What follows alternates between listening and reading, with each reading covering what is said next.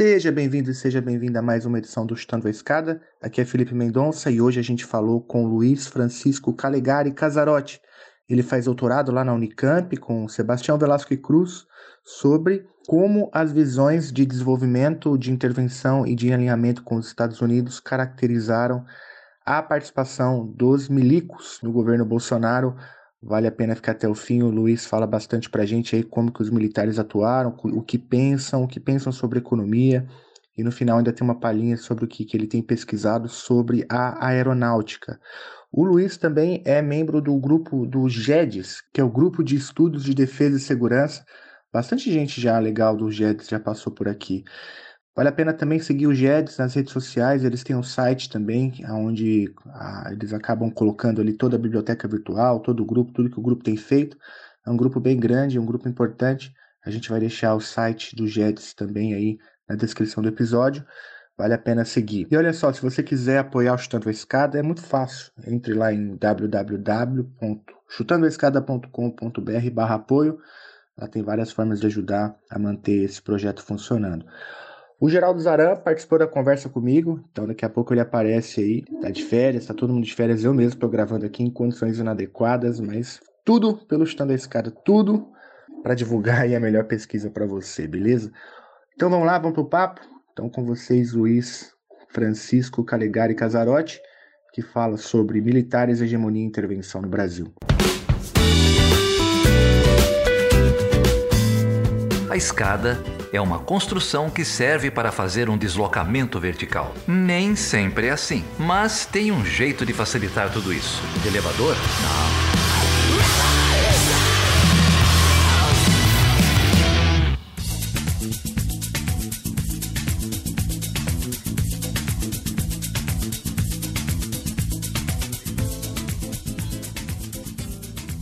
Grande Geraldo Zaran, como que você tá, meu amigo? Você tá bem? Melhor agora, ah, melhor agora olha, estamos em boa companhia. Olha só, Geraldo, sempre uma excelente companhia. E eu tenho aqui uma outra excelente companhia, que é o Luiz Francisco Calegari Casarotti, doutorando da Unicamp. Luiz, muito obrigado, cara, por topar falar com a gente. Excelente te ter aqui. É, primeiro, é, obrigado pelo convite, né? O, Felipe, o, Geraldo. E, assim, eu, eu fico muito feliz de, de participar. É, que tem uma, uma questão sobre o, o, Chutando, que é o Chutando salvou a minha sanidade mental durante a pandemia, que foi quando eu comecei a seguir. Tava isolado, me sentindo sozinho. Sempre tinha as, as conversas do Chutando que me ajudavam muito a não me sentir isolado, né?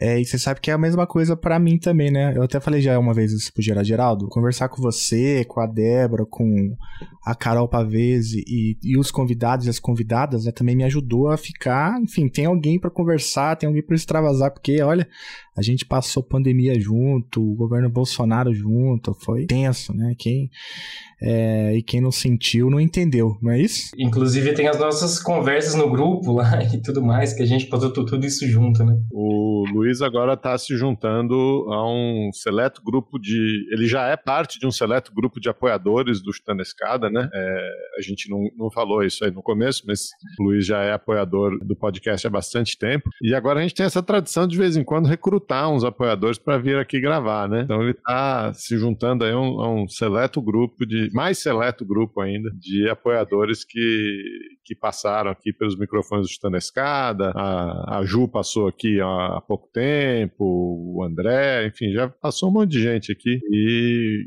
Luiz é, Caçarote, não, nem sabia que seu sobrenome era Caçarote. Não tem um, um apresentador da Globo que é Caçarote? Não, não Camarote, Camarote? Não, Camarote. É camarote. É, o Calegari é mais bonito que o Casarote.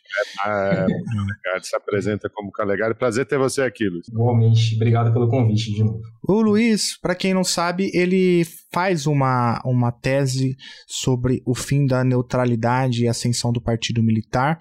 Então, a, a, analisando, né, entre outras coisas, o papel dos milicos no governo Bolsonaro, é um tema fácil né, e, e pouco relevante, não é isso? É, considerando a conjuntura brasileira. É, e também tem uma dissertação de mestrado, fez aqui na Federal de Berlândia, no programa de pós-graduação em Relações Internacionais, com Flávio, Flávio Pedroso Mendes, uma, uma dissertação sobre é, a Rússia como grande potência é, e é uma dissertação, inclusive, premiada pela ABED, que é a Associação Brasileira de Estudo de Defesa. Então, Luiz, é muito legal ter você aqui. Parabéns pelas suas pesquisas. E, Luiz, olha só, é, você no mestrado trabalhou com um tema muito importante, que é a Rússia, está aí todos, todos os dias nos jornais. E agora no doutorado é, você ataca um tema nevrálgico né, para entender a política brasileira, para entender o governo Bolsonaro, é, que é justamente o papel dos militares no Estado e na formação do Estado brasileiro. Né? É, a gente sabe que esse é um tema clássico também da política brasileira, muitos autores já trabalharam isso, mas a novidade está justamente em como o bolsonarismo, né, o bolsofascismo, não sei muito como que você é, entende é, o governo Bolsonaro do ponto de vista conceitual, mas como que é, o governo Bolsonaro conseguiu, né, entre outras coisas, é, criar uma correlação de forças que tirou né, o partido militar, que nunca, nunca deixou de fazer parte da política, né, mas tirou o partido militar de uma aparente neutralidade e adotando né, um papel mais explícito é, dentro do governo Bolsonaro. Então, diante disso, diante dessas suas pesquisas, né, eu queria é, te perguntar, então, é, como que você, é, enfim, da onde veio essa pesquisa, por que então ela surge, é, qual é a tua motivação em torno dela, é, e se você pudesse também fazer um panorama aí sobre a bibliografia, sobre o tema, eu acho importante para a gente também entender e começar a conceituar um pouco também o debate. Tudo bem? Podemos começar por aí? Primeiro, eu acho acho que é até muito, muito curioso, né? Porque quando eu defendi o mestrado, eu estudava Rússia, né? Eu defendi em agosto, a guerra começou logo em janeiro, né? Só que até janeiro eu já estava no, no processo para o doutorado e eu passei, né? Então, né, o meu, meu tema de pesquisa, ele virou basicamente de, de de ponta cabeça, né? É até muito engraçado que são é, é, um tema que a gente não tinha muita dimensão de como ia ficar quente depois, né? E até tem um, um, um professor meu aqui da, da, Unicamp, que ele é, que é o, o André Kaisel, que ele até comenta de vez em quando, por que você mudou de tema? Ele fala assim. Mas, de fato, né? É, eu, antes de, antes de eu terminar o mestrado, aliás, eu sempre tive o um interesse em, em estudar militares, principalmente quando quando o Bolsonaro ganhou em 2018. Né? Eu queria entender o, o que estava acontecendo, eu queria entender por que é, tinha um general na chapa como vice. Eu queria entender basicamente o, o que estava por trás desses, desses processos que, que o país estava passando. Né? E no final do meu mestrado, eu aproveitei para colocar essas ideias no, no, no papel e articular elas com algumas pesquisas sobre hegemonia, neoliberalismo, etc., que eu, que eu já tinha feito, é, grupos de estudos que eu, que eu, que eu participei na Unicamp, é, durante a minha graduação, debates que a gente teve na UFO também. Eu lembro que eu fiz um curso de, de, de extensão no programa Santiago Dantas e a última aula foi com a professora Marina Vitelli, que já veio aqui, né? E ela passou um texto que é um texto que eu gostei muito, que era a tutela militar, né? Do aquele livrinho organizado pelo Quartim de Moraes. Desde então eu comecei a me interessar cada vez mais pelo, pelo tema. Quando eu fui entrar no doutorado, eu já estava querendo entender o que estava acontecendo. Eu sentia que quando eu estudava Rússia era um assunto que era muito distante de mim. Eu acho que eu, eu até comentei com, com, com, o Felipe uma vez, a gente estava conversando, era muito distante. Eu queria entender o que estava acontecendo no, no, Brasil. E bom, a minha área de, de concentração sempre foi estudos de defesa, segurança internacional então eu aproveitei, né? Aproveitei uma área que eu tinha um certo entrosamento já, um, um tema de pesquisa. Deu certo é, e eu vim para a Unicamp, né? O meu projeto é sobre analisar o que seria ou que tipo de ideologia econômica os, os militares têm ou desenvolveram é, durante, vamos colocar, os últimos 30 anos, eu, eu, acredito que o recorte seria de 88, né, desde a Constituição para frente, no caso, até o governo Bolsonaro. Basicamente, ex existe uma lacuna no, nos, nos, estudos sobre, sobre militares. É uma lacuna que ela tem duas motivações. Uma delas é que quando a Constituição de 88 se deu, se imaginou que era assunto pacificado, inclusive pacificado é uma, é uma terminologia deles, né, os milicos. É, era um assunto pacificado, é, a Constituição estava aí, a democracia. É, então, é um assunto que, apesar de alguns nomes muito renomados na, na academia, como Manuel Domingos Neto, Adriana Marques, daí mais recentemente a gente tem a Ana Penido, que é minha orientadora, inclusive, né, que veio aqui também. E apesar desses nomes que surgiram, assim, é, era muito assunto para pouca gente, acho que vamos, vamos, colocar desse jeito, né? E essa é uma das, das, das facetas, né, a ideologia econômica que nunca foram an analisadas. Então, assim, é um, um objeto de, de, de pesquisa muito eu acredito, né, que tenha de, muito, muito pano para manga, né? E querendo ou não, ele está intrinsecamente relacionado com a ideia de, de, de intervenção política, né? não necessariamente da forma tradicional que a gente estava acostumado, né? através de golpes. Né? A gente está vendo militares que, ele, que eles estão entrando na, na, na, vida política de uma, de uma forma institucional, entre aspas, né? Apesar de, segundo é, mesmo as regras institucionais, né, e mesmo as regras informais, né, isso não ser visto com, com, com, bons olhos. E na realidade, o que a gente vê é que, né, a gente tem, a gente está vendo um, um, processo de reinserção desse, desses atores, né. E eu acho que é, é, daqui para frente, eu, eu acredito que isso vai ser um assunto, um assunto central, né, para a gente lidar com questões relativas à política nacional e a política nacional, a economia, né, que a gente tá, envolve ideias sobre desenvolvimento econômico, a gente envolve ideias sobre o que é o Estado, né, se a gente vai adotar um modelo gerencial de Estado ou não, e eles trazem essas ideias, né, de uma forma ou de outra. Né. Eu acho que tem algumas colocações do, do Mourão é, já em 2018 sobre isso, que remetem a isso. Né. O Heleno também tem algumas colocações. Então é basicamente a, minha ideia era saber de onde que isso surgiu. Né? Acho que basicamente, por enquanto, eu acho que eu, eu definiria assim essa, essa, minha minha motivação. Luiz, não, excelente. É, deu para ver é, um pouco de onde veio, né? Tudo isso e como você falou, a pesquisa esquentou de lá para cá, né? Mas o teu debate tem um recorte que daí talvez a, a, a grande contribuição da tese que está em andamento que é pensar um pouco como que o partido militar no Brasil incorpora é, o, o, o, pensamento econômico neoliberal. Né? É, é, claro que na América Latina tem uma especificidade grande nisso, né? basta ver que, sei lá, historicamente, inúmeras reformas neoliberais da região foram feitas é, por militares, né, por governos militares, por ditaduras militares.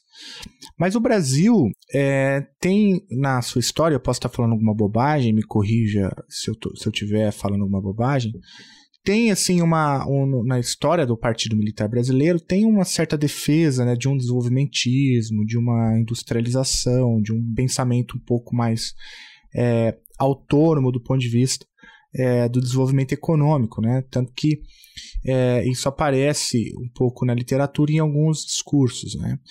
É, mas o, o, que o, o, governo Bolsonaro precipita, e de maneira muito evidente, é, que fica evidente para todo mundo, é essa aliança entre, sei lá, Mourão e Guedes, né? ou seja, uma, uma adesão clara, pública, é, de boa parte desse partido militar com uma agenda ultra, ultra liberal, né?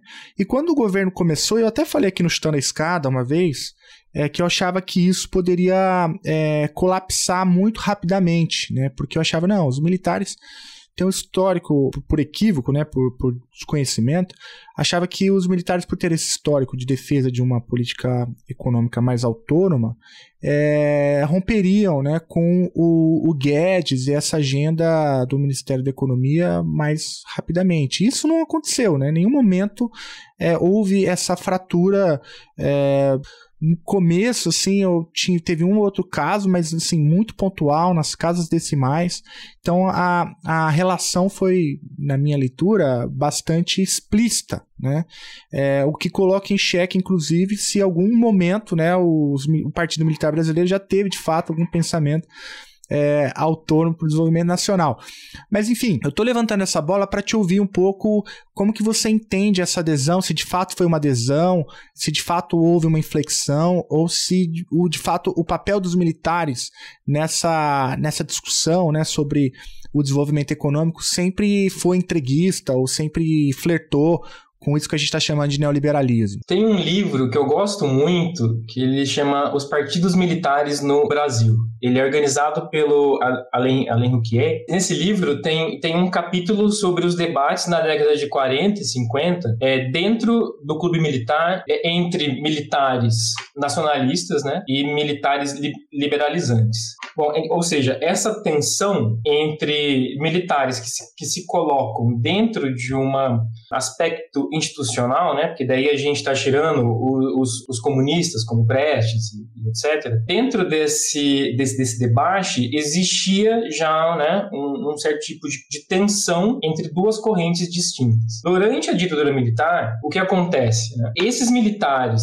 que eles perderam, esses militares que seriam, né, é, de matiz mais progressista, no caso a gente colocaria, ou que se relacionavam com a esquerda de certa forma, e hoje em dia a gente pode pensar a esquerda nacional de desenvolvimentista, né, eles foram expurgados. Durante a ditadura militar, houve um expurgo desses, desses militares, da, das, das Forças Armadas, do, do Exército, principalmente, no caso, né, e esse expurgo, ele se confundiu ao mesmo tempo com o processo, com, vamos colocar assim, os, os é, certos autores vão, vão, falar que esse foi a última fase do processo de profissionalização da, das nossas Forças Armadas. A primeira fase se dá com a, as missões estrangeiras, né, a francesa, depois a norte-americana em 45, a partir de 45, né, o, é, a, eu tenho a missão, os, os, jovens turcos que foram aprender sobre guerra e estratégia na Alemanha,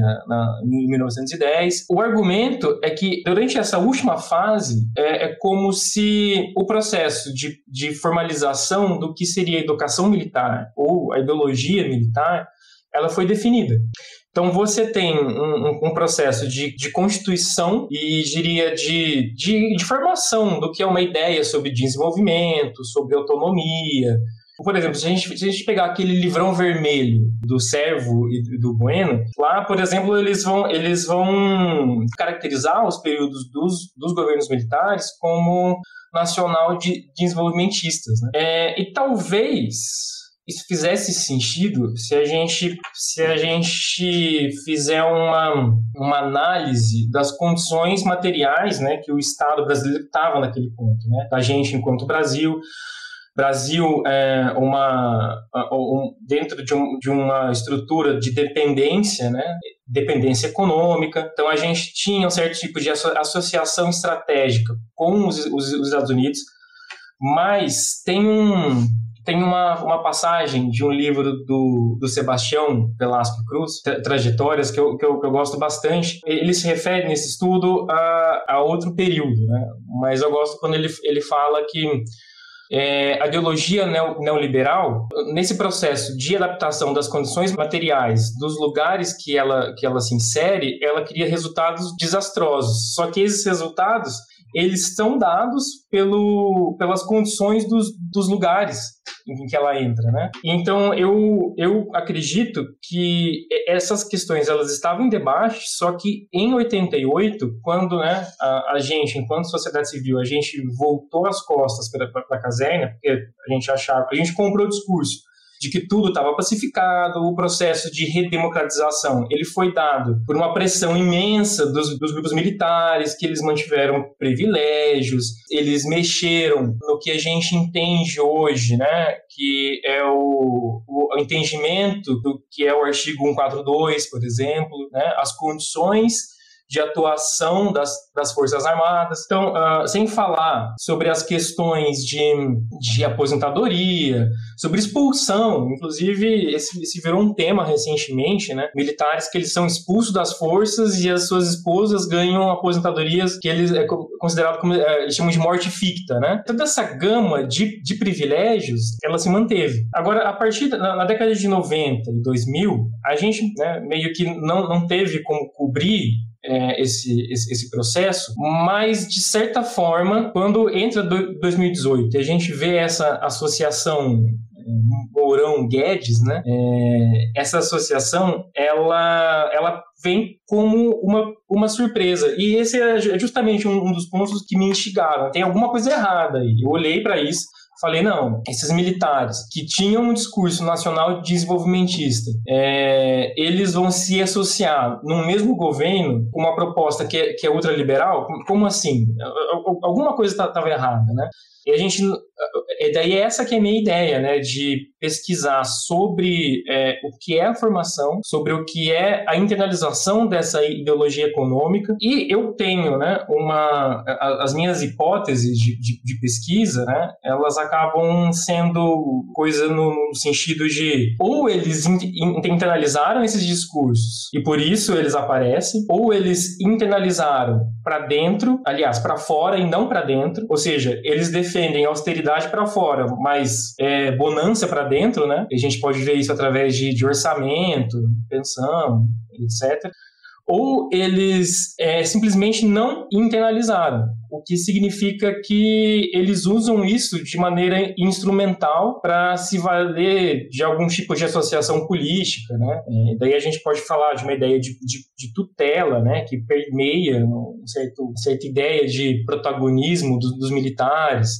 A, a, ideia de ordem e, e progresso, né, esse conceito positivista, permeia a constituição das nossas Forças Armadas desde o começo, né? E essa ideia de ordem e progresso, ela vai se, se alterando, né? É, depois, inclusive por conta de associação com discursos internacionalistas, etc., vem a ideia de segurança e, e desenvolvimento, né? Uma sendo condição para outra, ou mesmo é, um desenvolvimento econômico como garantidor de uma segurança. Então essas ideias elas vão se, se articulando de, de, de certa forma e aí eu não acho que os militares eles abandonam esses, esses discursos de autonomia e etc. Eu acho que o que acontece é que eles interpretam essas coisas de uma forma diferente. Eu acho que para eles, por exemplo, autonomia, garantir a própria autonomia através da submissão a uma potência hegemônica como os, os, os Estados Unidos, é um tipo de é um tipo de benefício estratégico, um tipo de associação estratégica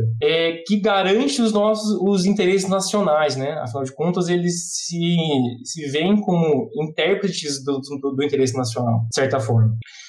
Então eu acho que quando eu tenho a impressão quando essa ideia, né, esse conteúdo neoliberal de sobre desenvolvimento, liberalização dos mercados e etc. É, se insere, né, se insere no, no nosso no nosso nosso país, é, eles têm um certo tipo de um certo tipo de terreno fértil para que eles consigam articular esses, esses, esses, conceitos, né? Então, na verdade, são conceitos que eles, eles se, se significam, de certa forma, de, de, diferentemente de acordo com as, com as condições históricas. Né? Agora, na minha, na minha pesquisa, eu estou trazendo um, um, norte teórico, que eu estou tentando trazer um debate sobre, sobre hegemonia. Só que eu estou trazendo hegemonia não do... Eu estou trazendo né, do, do Gramsci, mas eu estou tentando trazer pelo Laclau e pela Muff. Eu tenho as minhas críticas ao Laclau por exemplo, com a ideia de que o discurso ele se dá por, por, por si mesmo, né? O social é constituído totalmente pelo, pelo discurso. Eu acho que isso não, não faz sentido epistemológico, é, mas eu acho que a teoria, a teoria deles do que é hegemonia, que é, por exemplo, um, um ator hegemônico, que ele se mostra que ele se mostra como cumprindo uma, uma tarefa histórica que ela é vista como um objetivo universal de toda toda a sociedade né? e por isso justifica né esse fim comum justifica esse é, é, essa hegemonia ou a constituição desse desse bloco hegemônico eu acho que é muito interessante para para entender essa associação dos militares com por exemplo interesses estratégicos norte-americanos. Né? Eles veem os, os, os, Estados Unidos como um país que defende interesses que, que vão garantir os, os nossos próprios interesses, né? É uma ideia de autonomia por submissão, né? Ô, ô, Luiz, deixa eu aproveitar então esse gancho aí, porque acho, acho importante, né?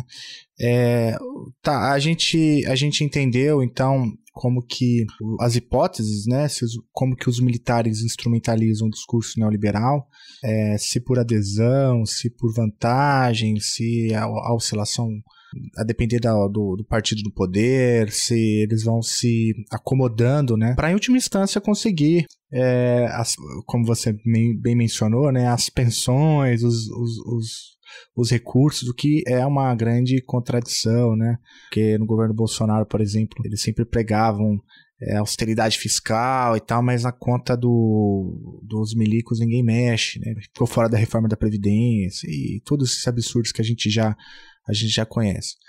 Mas agora você traz a discussão sobre essa, essa associação né, do, do Partido Militar é, Brasileiro com, com os Estados Unidos. Essa associação tem ali um pouco de um que de um realismo periférico, talvez, né? É, que parte então dessa, dessa confusão aí que você mencionou de, de que o interesse estadunidense é o interesse brasileiro, que logo, portanto, a associação faz todo sentido, porque isso, em última instância, seria uma forma de defender também o, os interesses nacionais. Isso nos levou quase a, a, enfim, a rupturas históricas com a tradição da nossa política externa, por exemplo, com a possibilidade de uma, de uma intervenção mais dura na Venezuela. Lembra disso? Vocês lembram disso? Né? Antes da pandemia, se não me engano. É, e durante o governo Trump, isso, essa associação ficou ainda mais, mais bizarra, né? É, mesmo o Bolton chamando a América Latina de quintal, lembram disso? Ainda assim, o, o Brasil, uh, ou melhor, os nossos milicos aqui adotando essa, essa posição é, de, de, de associação automática e acrítica, né? É, mas acontece que o, o, o, governo dos Estados Unidos muda, isso coloca aqui, né, aqui ou acolá algum tipo de constrangimento, mas a associação estratégica com os Estados Unidos permanece ainda assim, né? Mesmo com alteração é, no, no governo estadunidense. Ou seja, de fato há um alinhamento apartidário, né? independente do, do, do, do partido no poder nos Estados Unidos e aparentemente independente do poder do partido do político é, no poder no Brasil, ainda assim os militares brasileiros entendem os Estados Unidos como uma grande referência. É, a pergunta que eu faço daí é e, e aí, né? É, de onde, de onde isso vem, para onde isso vai, qual a importância disso é, e como que você enxerga essa questão, porque isso coloca, né, em xeque, por exemplo, alguns espaços de atuação do atual governo, né? O governo Lula tem uma postura mais autônoma nas relações internacionais, tem tentado costurar novas alianças, é, mas sem, como a gente está vendo, o respaldo é, da, da, da, do Partido Militar Brasileiro, porque tem essa associação direta com os Estados Unidos. Isso gera constrangimentos, ou tem o potencial para gerar mais constrangimentos. É por aí? Como que você enxerga isso daí? Faz sentido o que eu falei? Senão você ignora, cara, e a gente tentar de novo. Não, eu, eu, eu acho que faz sentido, porque eu acho que a associação estratégica, ela tá num nível que não é necessariamente. É como. Não é necessariamente. Independe de quem tá no governo, de qual é o partido no, do governo. Essa associação estratégica, eu acho que ela se dá no, no, na própria ideia que os militares têm de si próprios, né? da, da identidade do que é o militar brasileiro, qual é o papel dele é, para, né, na cabeça deles, para serem protagonistas do, do, desenvolvimento nacional, né, da, da, formação do Estado. Essa associação estratégica, ela se dá, é, aliás, ela é evidenciada, por exemplo, por conta de alguns documentos que foram surgindo nos, nos últimos anos. Por exemplo, é, ano passado, acho que, acho que faz quase um ano agora, é, o Instituto Vilas Boas o Instituto Sagres e eu sempre esqueço o nome do Instituto Jurídico, Instituto de Juristas, é, mas, bom, é importante frisar que é, tinha um instituto que fazia parte da, da sociedade civil. Esses três institutos, eles lançaram um documento que é o Projeto de Nação. Esse tal Projeto de Nação traçava, é, era uma análise prospectiva dos, dos, dos, dos 13 anos seguintes, uma coisa assim. É, e ela imaginava como, como seria seria o mundo é, na, na, na, década seguinte e partia de uma noção de guerra, não de guerra, uma noção de conflito bipolar, por exemplo, e até o, o Vilas Boas, ele, o livro de, de memórias dele, né, no qual ele foi entrevistado pelo, pelo Celso Castro, ele diz né, qual era a ideia dele sobre o conflito bipolar que, que se aproxima. Né? Eles têm uma ideia de que vai acontecer uma segunda guerra fria entre Estados Unidos e China. Particularmente, eu acho que é um, é um, é um erro teórico que mais a gente pode colocar, associar o, o, o, período de Guerra Fria com a União Soviética com a China, né? A gente está falando de duas potências capitalistas no final das contas. Mas bom, os, os militares eles acham que, que, que, que, se avizinha um governo, um, um período, um período de conflito bipolar e a gente vai ter que se, se associar a um, a um dos dois lados. E qual, daí, meio que a, a pergunta que baseia a, a, o que eles pensam é a gente vai se, se associar com o Ocidente, que defende valores parecidos com os nossos, que partem de uma, de uma ideia de cristandade parecida com a nossa, uma ideia de trabalho, etc. Daí a gente pode trazer a ideia do liberal, né, de de trabalho como libertador do homem, né? É, ou a gente vai se, se associar a uma corrente ideológica de esquerda que, via de regra, defende tudo que a gente considera como ah, politicamente correto, a ideologia de gênero. Assim, é, é bem. Eu, eu falo assim porque é bem ruim mesmo. Né? É, o discurso ele é bem ruim, ele não, não lida com, com fatores. com, com, com fatores é, que tem a ver com a nossa realidade econômica, né? vamos colocar assim, ou, a, ou, as necessidades estratégicas que o país tem. E, curiosamente, por exemplo, o, o Vilas Boas, ele vai dizer que é, em, certo, em, certo, período da, da, nossa história, nós escolhemos um, um, dos lados. Só que isso é um, isso é um problema. O pêndulo ideológico ele tem que estar sempre no meio. Isso, um, um país ele só, só pode se, se desenvolver e etc. se ele tiver estabilidade ideológica, se não, não se esses conflitos políticos, né, esses conflitos ideológicos não terem os seus efeitos e para cumprir, né, esse projeto de, de nação, teoricamente, é, seria interessante que a gente tivesse alguma instituição, algum tipo de, de mecanismo que, que, garantisse que os nossos interesses fossem defendidos. Né? Qual é o problema? Esses interesses eles são defendidos da forma que eles veem né, essa, essa associação estratégica com os Estados Unidos, etc. Tanto que nesse documento de, do projeto de nação, se sugere que se crie uma instância de caráter ministerial, né, que ela, ela, ela se mantenha independente do, do, do, governo. A questão é quem, quem lideraria essa instância, né, quem, quem estaria lá. Eu não tenho dúvida que os militares pensariam em alguém que agrade eles, ou talvez até mesmo um próprio militar. Porque a gente está falando de, de, estratégia, né? Estratégia, é, planos a longo prazo. E, e os, os militares veem esse assunto como um assunto essencial da, da atividade deles. Né? O projeto de nação ele considera cenários pro, prospectivos para 2035, no caso. É, a gente até gravou aqui um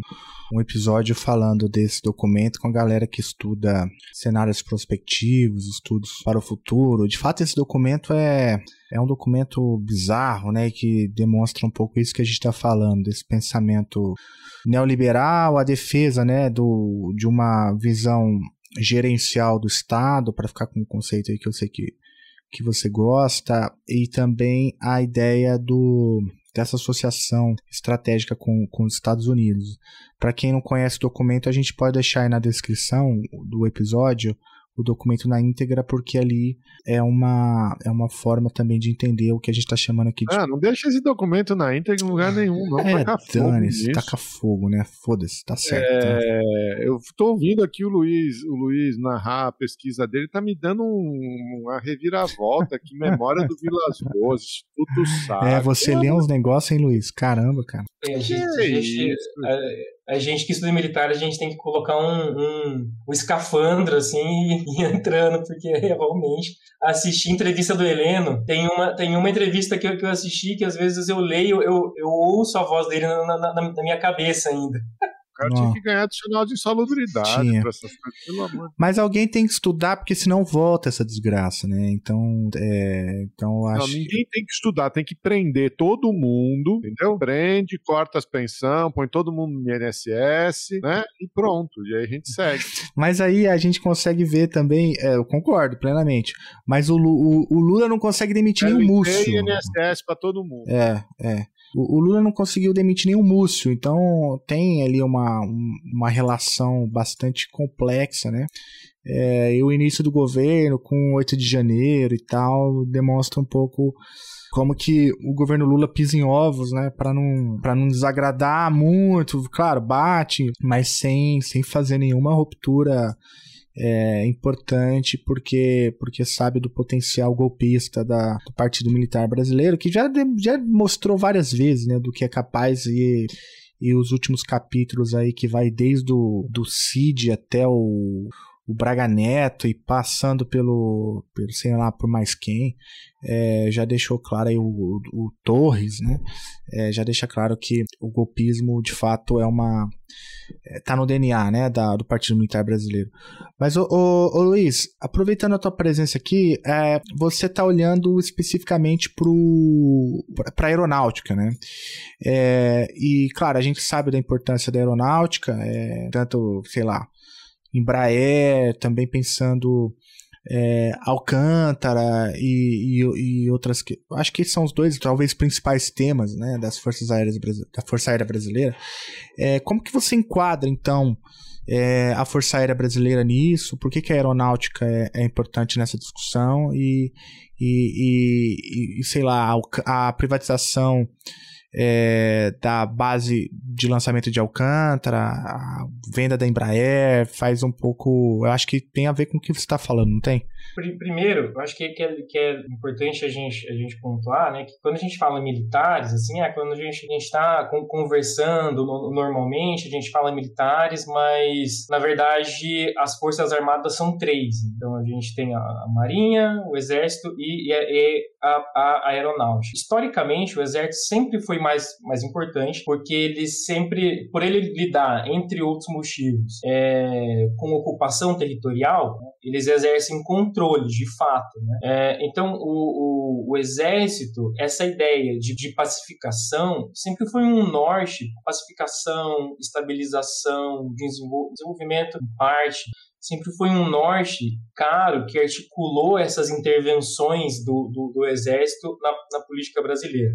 É, agora, a, a, a, aeronáutica é um tipo de força que ela é mais tecnológica, vamos, vamos colocar assim. Então, a, a, aeronáutica é essencial, de certa forma, o relacionamento do, dos assuntos que ela trata com o desenvolvimento de tecnologias duais por exemplo, de uso, civil e, e, militar. Então, a, a, partir disso, a gente já, já observa que a aeronáutica ela se refere a ela se refere a, a a, a, um tipo de construção do que é essa muralha entre o que é o mundo civil e o que é o mundo militar diferente. Eles são militares, eles são os cadetes, eles são re, ressocializados, né, durante o seu processo de profissionalização, educação militar, né, eles entram naquelas naquelas instituições que é o que alguns autores chamam de instituições totais também, né? Eles são ressocializados. A, a Ana Penido tem uma tem uma imagem que eu gosto bastante, que é eles vestem essa, essa segunda pele, né? Essa segunda pele, que é a da identidade militar. E só que essa barreira, ela já não é tão esse esse antagonismo com o mundo civil, ele não é tão definidor dessa dessa,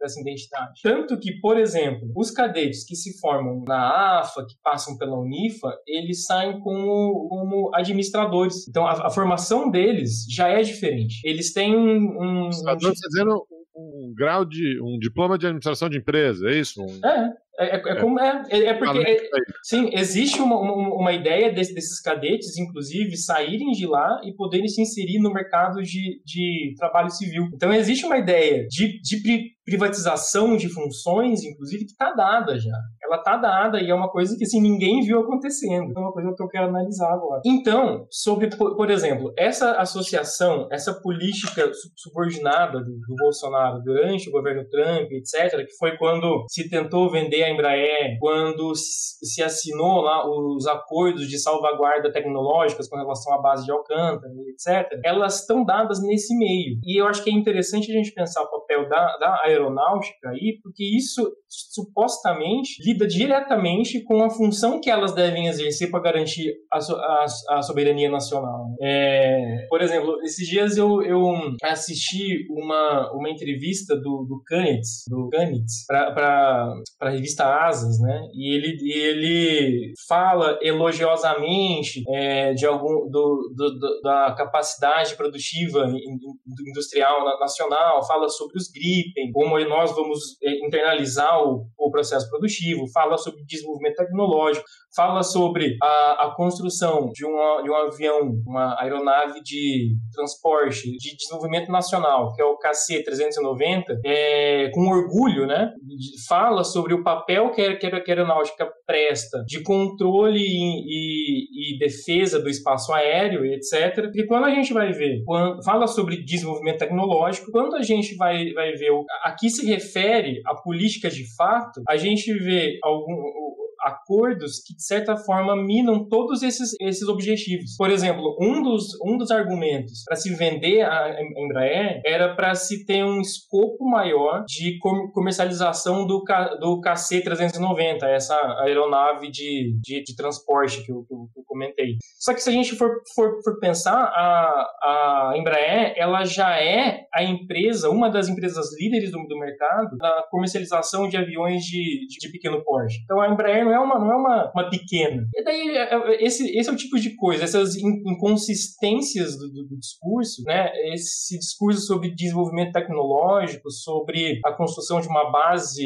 industrial, militar nacional, a associação através de parcerias público-privadas também. Todas essas questões, elas resvalam nesse discurso desses, militares. De novo, eu acho que a questão de entender o que significa autonomia, o que, o que significa de desenvolvimento para eles. No caso de Alcântara, o que eu acho mais impressionante é que existem, primeiro, eu acho que existe uma mudança de, de posicionamento. Da primeira vez que esse acordo ele foi discutido nos anos 2000, é, na, na Câmara dos Deputados. Nessa discussão, ele, ele foi rejeitado. E o posicionamento que tem duas décadas depois, é, que ele foi aceito sem, sem muita discussão. E esse acordo ele tem algumas cláusulas do, do, do tipo: é, determinados territórios da base têm acesso restrito para civis bra brasileiros. Ou seja, a gente, a gente, enquanto país, a gente está admitindo que um certo naco do nosso território nacional vai ser controlado e vai ter restrição de acesso acesso com relação aos nossos próprios nacionais. Só os americanos podem decidir quem vai entrar e quem vai sair. Inclusive, é, por exemplo, sobre equipamentos que entram nessa base, os brasileiros, eles podem, os fiscais brasileiros, eles podem pedir, né, podem solicitar a fiscalização dos, dos, dos containers, no caso, né? Só que essa fiscalização, ela só, é, só deve ser feita pelos americanos. Os, os brasileiros têm que ficar olhando eles mexendo nos, nos equipamentos que eles próprios levaram, né? Então, bom, existe uma dimensão ter territorial sobre soberania. E, em segundo lugar, que eu acho que é a questão mais importante no caso, é a definição sobre associação estratégica. Né? É esse, esse conceito que eu, que eu usei de é, autonomia por submissão é um conceito que a, a Neuza, a Neuza Bujikian, a Karina Mariano e a Laís Forte Tomás usam no texto recentíssimo aí do, de 2000 e 2022 sobre o, o, o acordo de, de, de Alcântara, que eles definem essa associação, de forma que, por exemplo, nós temos acordos de, de desenvolvimento de satélites com a China. Só que a partir do momento que nós assinamos o acordo de Alcântara, nós não podemos, por conta das cláusulas de salvaguardas tecnológicas, nós não podemos, por exemplo, usar o, dinheiro que os americanos vão pagar para a gente para desenvolver o nosso próprio projeto de lançamento de veículos, né? E ao mesmo tempo, ele também coloca um, o acordo também coloca um, um entrave sobre o desenvolvimento e associação do Brasil com países que não entram em acordos sobre lançamento de mísseis dos Estados Unidos. Um deles é a China. Então, por exemplo, o acordo faz com que o Brasil perca autonomia para se relacionar em algumas áreas estratégicas com o governo chinês. É impressionante como esses dois acordos, no, aliás, o acordo de Alcântara e a venda da, da, da Embraer, resvala diretamente no discurso sobre desenvolvimento tecnológico. O Chutando a Escada conta com apoio financeiro dos seus ouvintes. Para saber mais, acesse chutandoaescada.com.br barra apoio.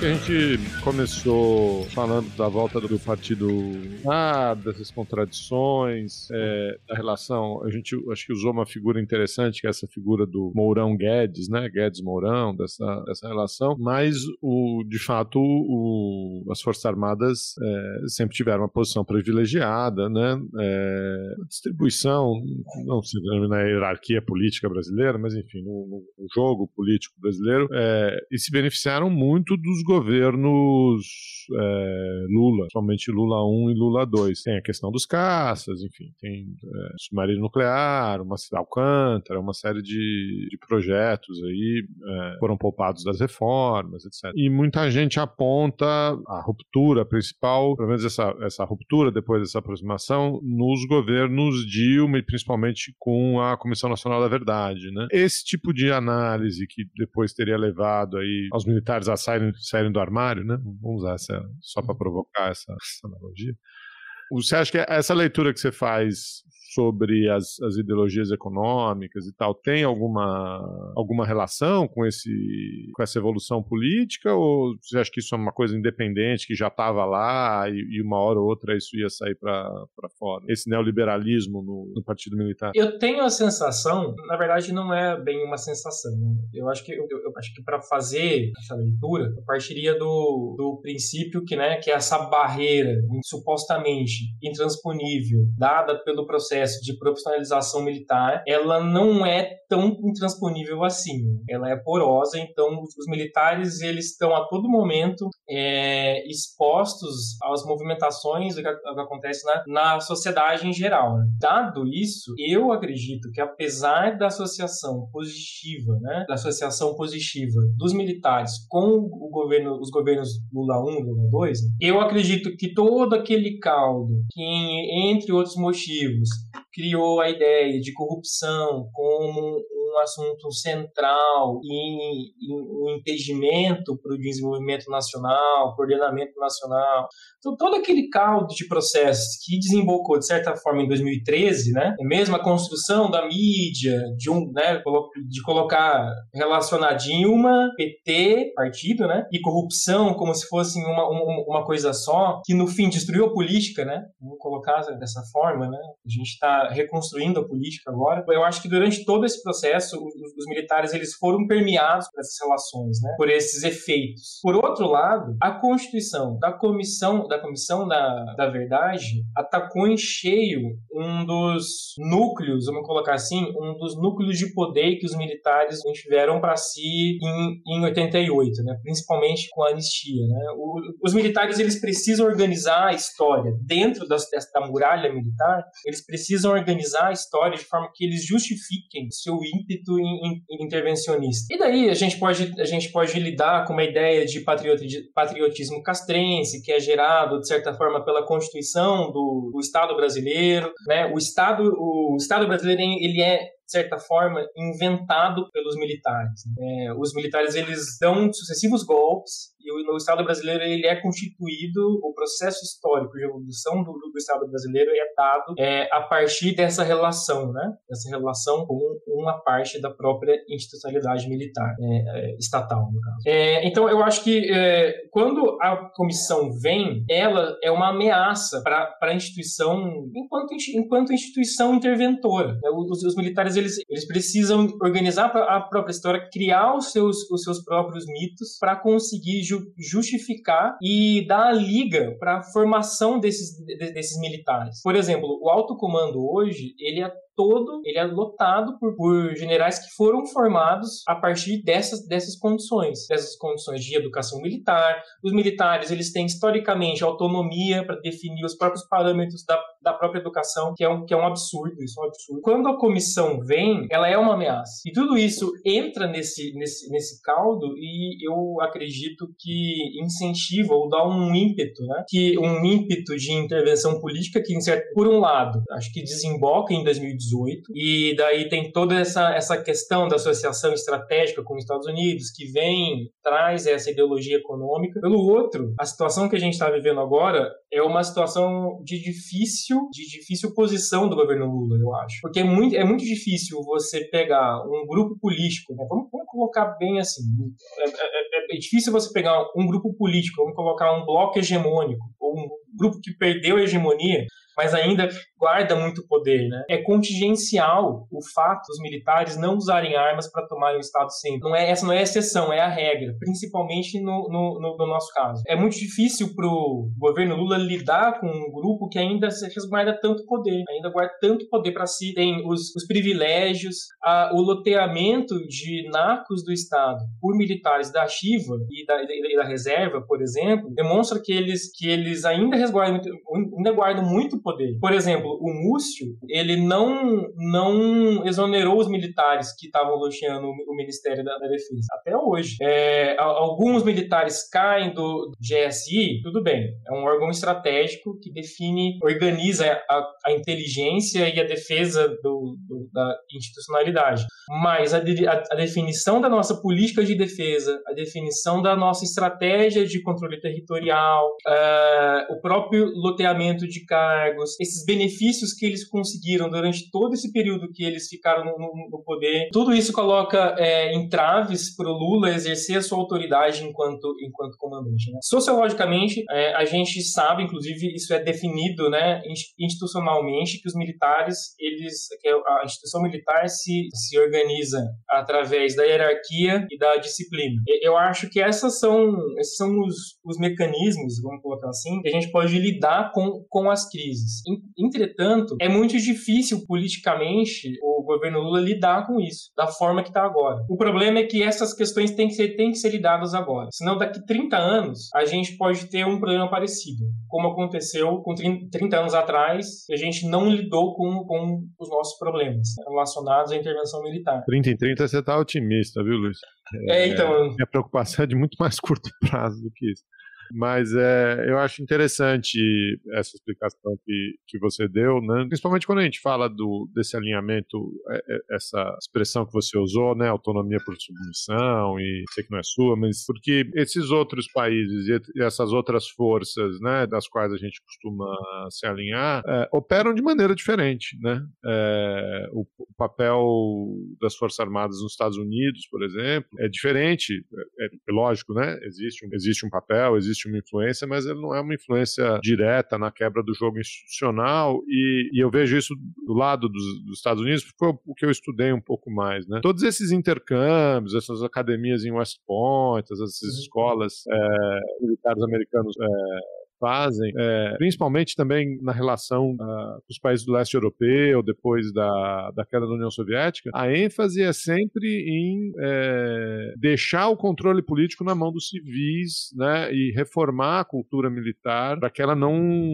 não participe do jogo político. Né? Agora, é, eu acho interessante como. Acho que é o, é o, comentário que você fez um pouco no começo, né? A ideologia, o resultado da, da influência da ideologia é dado um pouco por conta das condições locais, né? E como aqui a gente é. A estrutura militar, ela, ela é, não, não aceita o seu papel de, de parte do Estado e, e não de controladora do, dos rumos do Estado. Esse exercício de comparação do, do que é as Forças Armadas nos Estados Unidos e do que é as Forças Armadas aqui, é, eu acho que é essencial para a gente conversar sobre a importância de se definir, se definir uma, uma, uma, uma estratégia de defesa na, nacional. Por exemplo, nos Estados Unidos, as Forças Armadas elas são formadas, né, os militares, eles são formados é, com uma ênfase externa. Então, as, as ameaças que eles identificam identificam são ameaças externas. E eu, como uma pessoa que estudo Rússia, eu diria que a principal ameaça que constitui a identidade do Ocidente hoje em,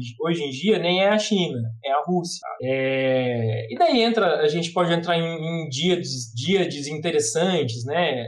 Um padrão civilizatório ocidental contra a barbárie da Eurásia, dos, dos mongóis, etc. Todos os adjetivos pejorativos que eles normalmente usam com, a Rússia, que voltaram voltaram a surgir aí, né, com a, com a guerra. Agora, o militar brasileiro, por conta da, da nossa, da formação do, do, Estado brasileiro, do tipo de do controle territorial, né, que foi exercido para se construir o espaço nacional, né, os militares brasileiros eles sempre identificam a, a ameaça como interna. Então, a ameaça para os militares brasileiros não é necessariamente um inimigo interno, etc. Porque, bom, a gente está em, um, em um continente né, que não se trava guerras, né, pelo menos abertamente né, um modelo legítimo de guerra no, segundo a sociedade internacional, né, é guerras de Estado contra Estados, elas não, não são travadas. É, no nosso continente, e principalmente no caso do Brasil, as guerras que são travadas, elas são guerras normalmente contra a própria população. Né? Então, esse norteamento estratégico, que inclusive se relaciona com a ideia dos, dos militares enquanto uma instituição moderna, né? porque quando você compra a ideia de soberania nacional que os, que os europeus trazem para a gente, o militar vai para o seu governo de, de ocasião e fala: eu preciso ter o melhor sistema de ensino do mundo, preciso ter as melhores armas do mundo, preciso ter não sei o quê. Blá, blá, blá. Se cria uma ideia, como a instituição militar ela é fechada, de que os militares eles eles são uma ilha de modernidade, entre aspas, dentro de um mar de, de barbárie. É civilização e barbárie de novo. Inclusive, essa díade, esse antagonismo, é o que dá um, um ímpeto da tutela, né? do protagonismo deles, para se organizar a sociedade, inclusive para identificar o, o civil desviante, né? porque ele já tem uma imagem de que o civil é um cidadão de, de, de segunda classe, né? É, mas para eles identificarem esse, esse, civil, esse civil desviante, que foram os indígenas, em certo momento. Tem todo um ideário de, de pacificação, né? Vem a ideia do, do de Caxias, o, o, o, pacificador, depois vem o Marechal Rondon, que vai socializar, entre aspas, os indígenas, né? O Marechal Rondon ainda é tido como um, militar de esquerda, mas, bom, tem esse problema, né? Ele, é militar. Tem o problema do genocídio indígena que a comissão da, da verdade do Triângulo Mineiro documentou muito bem. E aí sim, esse eu vou deixar na descrição do episódio, né? Esse pode, né, Geraldo? Esse deve. Mas vai lá, vai lá, Luiz, só para fazer esse adendo, porque ainda há uma leitura ainda meio mistificada do Rondon, até mesmo entre. até mesmo em algumas alas da esquerda. Né? É, e daí eu, eu acho que daí entra também nessa, nessa tentativa de se criar ou de se trazer a ideia de um, de um general Lost, né? A gente precisa de um general Lost para chamar de nosso. Sendo que, assim, assim, não, não faz sentido. O, o fato de um militar é, ele ter posicionamentos que são parecidos com os nossos não muda o fato ele ter sido socializado ou ressocializado em um ambiente que traz uma ideia de tutela, de, de protagonismo, de ideia de ordem. E quando a gente traz, por exemplo, algum membro militar é, e coloca algum cargo estratégico, a gente está reafirmando essa, essa, essa identidade. E dizendo para eles, não, a forma de vocês identificar representarem ameaças, ela a gente concorda com elas. Que é, por exemplo, o que aconteceu com, a, com as, as missões, entre aspas, de, de, de pacificação nas, nas comunidades do Rio. Né? Normalmente, o, os governos do, do PT é, chamaram os militares para criar um ambiente estável para os eventos, né? para a Copa do Mundo, para as Olimpíadas, etc. Mas isso não é novo. Em todos os eventos que o Rio sediou, isso, isso aconteceu. A ação de, inclusive, a, uma das maiores populações militares do mundo é, é do, do, do, Rio de Janeiro. Né? Estão lá. Então, toda, toda essa, essa, essa questão é. E tá dando super certo, né? É, a gente isso vê. É o, isso aqui é um absurdo. Quer dizer, eles estão lá, é a maior população militar. E a segurança no Estado é um negócio. É, não, é a, a melhor, mais, mais né? Estado mais seguro do Brasil. A civilização triunfa no Rio de Janeiro. Não existe barbárie no Rio de Janeiro. Não, mas é, é isso, isso é o, é o, que eu acho muito interessante. Eu acho que, que se relaciona com uma ideia gerencial do Estado e do papel do Estado, que os norte-americanos têm muito. Que, por exemplo, é, com tudo que está acontecendo na Rússia hoje em dia, por exemplo, o maior contratante de mercenários do, do mundo são os os, os Estados Unidos. Né? Até tem aquele, aquele grupo que era o, o, o Blackwater, que ficou muito famoso, que cometeu infrações contra os, os direitos humanos, etc. Tem alguns generais brasileiros que estão defendendo um processo de privatização de meios de controle ter territorial. Ah, tem, chama milícia. Exatamente, esse, esse era o ponto que eu ia chegar é muito cômodo para você, é, enquanto, vamos colocar assim, Estado, você, você pega um naco do, do seu território e faz com que alguém, é, algum agente de, de violência privado, garanta segurança naquele meio. Esse agente cobra as taxas, etc., mas ele garante a estabilidade. Né? Daí o Estado pode entrar, por exemplo, com políticas de educação, políticas de vacinação, etc., mas o Estado abre mão, ele terceiriza, teoricamente. Supostamente, eu, eu tenho tenho a impressão que os. Bom, a gente sabe da associação de, de milícias com o governo, né? Essa associação direta não é tão simples, né? Eu não acho que deve ser feita sem um estudo. Mas é, é, claro assim que o inimigo, a percepção de ameaça não está no, no, miliciano, está no, no, traficante, por exemplo. Luiz, acho que a solução é muito simples, tem que acabar o exército. Tem que acabar as Forças Armadas, refunda. Vamos refundar. Ó, oh, vocês tutelaram o país por 500 anos, parabéns, muito obrigado. Muito obrigado, não, também. Não, não. Também, mas vai, continua. Vai. vocês aqui num museu e vamos refundar a, as forças de defesa do país. É, é eu, eu, não sei se necessariamente né, acabar com o exército, mas eu, eu, é um argumento, inclusive, que a Ana Penido tem, em vários lugares ela, ela externaliza isso, e né, algo genuíno, fala disso direto, o Manuel, o Manuel Domingos Neto, a Adriana Marques, né, a gente precisa, é, nós, enquanto civil, né, apesar da ideia de civil ser uma invenção militar também, né, segundo o Celso Castro, é, nós, enquanto civis, nós precisamos tomar as rédeas da, da, da definição da política de defesa nacional, que a gente precisa ter um entendimento nosso do que é soberania, para que ela serve, para quem ela serve. A gente não pode deixar que os militares digam pra gente. Acaba, mais fácil. É, eu acho que também não é suficiente, não. Tem que fazer alguma coisa a mais, né? Porque além de, além de poluir o debate civil, para usar de novo o termo, né? Eles são incompetentes em tudo que põe a mão. Né? Eu acho que a figura do Pazuello não foi um acidente histórico. Ah, e aí sou eu falando, né, Luiz? É, eu acho que a figura do Pazuello é a figura do Exército Brasileiro, das Forças Armadas Brasileiras, né? E eu poderia citar vários, vários outros exemplos aqui. Mas vamos pegar leve, senão o cara não termina a pesquisa. É, é. mas, mas enfim. Tá, gente. E aí, ah, você falou que os dois comunistas lá e não sei o quê. mas é verdade. Você tem que entrevistar um povo, né? É melhor, é melhor parar por aqui.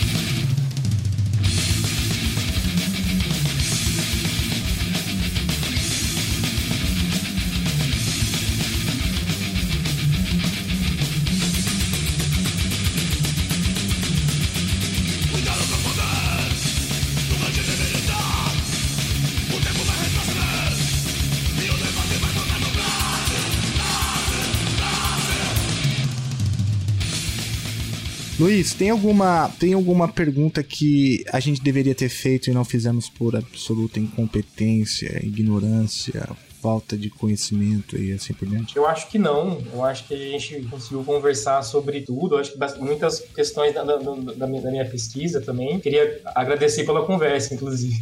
Que isso, cara. Eu que te agradeço pelo seu tempo. Eu queria mais uma vez é, te parabenizar pela escolha do tema, né? E é, desejar sucesso na trajetória do doutorado, estômago, né, Geraldo, também. Estômago, então precisar. É. Muito digestivo. Isso. E, e, ressaltar a importância da pesquisa também, né, para a gente poder entender é, o que, que foi o Partido Militar, o que, que é, o que, que foi, como apoiou o bolsofascismo e, e apontar esses limites históricos aí da participação política dos milicos brasileiros.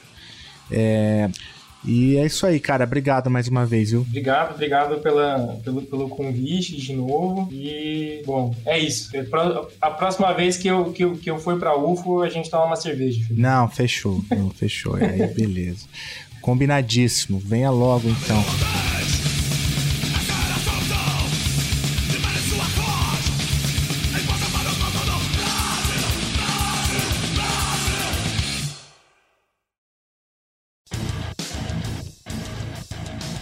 Você acabou de ouvir mais um episódio do Chutando a Escada. Para apoiar, acesse chutandoaescada.com.br barra apoio.